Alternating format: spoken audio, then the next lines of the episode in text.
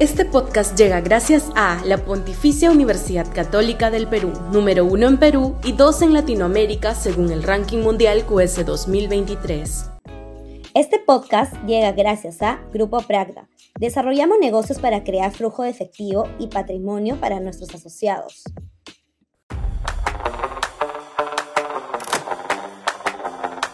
Grave retroceso político la decisión del Ejecutivo de promulgar sin observaciones la ley aprobada en el Congreso que elimina la obligatoriedad de las elecciones primarias constituye un grave retroceso en el esfuerzo por democratizar a los partidos en primer lugar, por mejorar la representación parlamentaria en segundo lugar y por establecer filtros que eliminen la proliferación de candidaturas en los próximos comicios por último.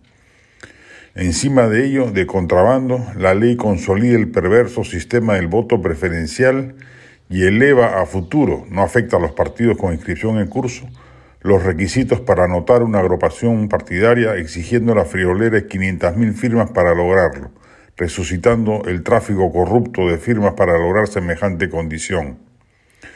Resultado más tangible de esta contrarreforma, vamos a tener en 2026 una treintena de partidos cuyas listas serán designadas a dedo por las cúpulas y con un infame trasiego de dineros ilegales sosteniendo candidaturas que caínitamente se enfrentarán por conquistar el voto preferencial.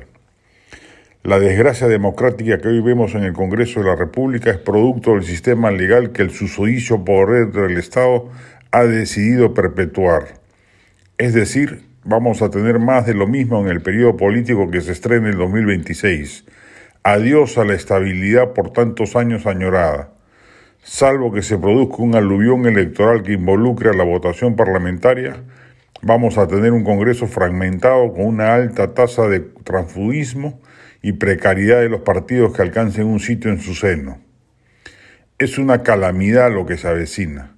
Por lo menos habrá una treintena de partidos de todas las coloraturas y la impronta del fenómeno Castillo, un outsider improvisado apareciendo en el firmamento, hará que nadie dé su brazo a torcer y en el fondo de su alma aspire a reeditar una situación similar a la del 2021, destruyendo así la eventualidad de que se conformen frentes electorales que consoliden una propuesta ideológica. En esta columna hemos venido luchando por crear un espacio de convicción respecto de la necesidad de que se conforme una gran coalición centroderechista, alejada de una izquierda que no tiene nada que aportar al país en el presente y de una ultraderecha bruta y achorada que tampoco tiene perspectiva de país. Como están dadas las cosas, esa gran coalición parece una quimera que sucumbirá a los egos políticos de todos los candidatos que se sienten presidenciables.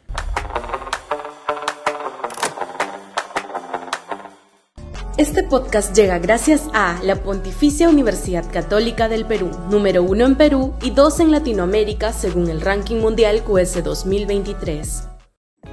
Este podcast llega gracias a Grupo Pragda. Desarrollamos negocios para crear flujo de efectivo y patrimonio para nuestros asociados.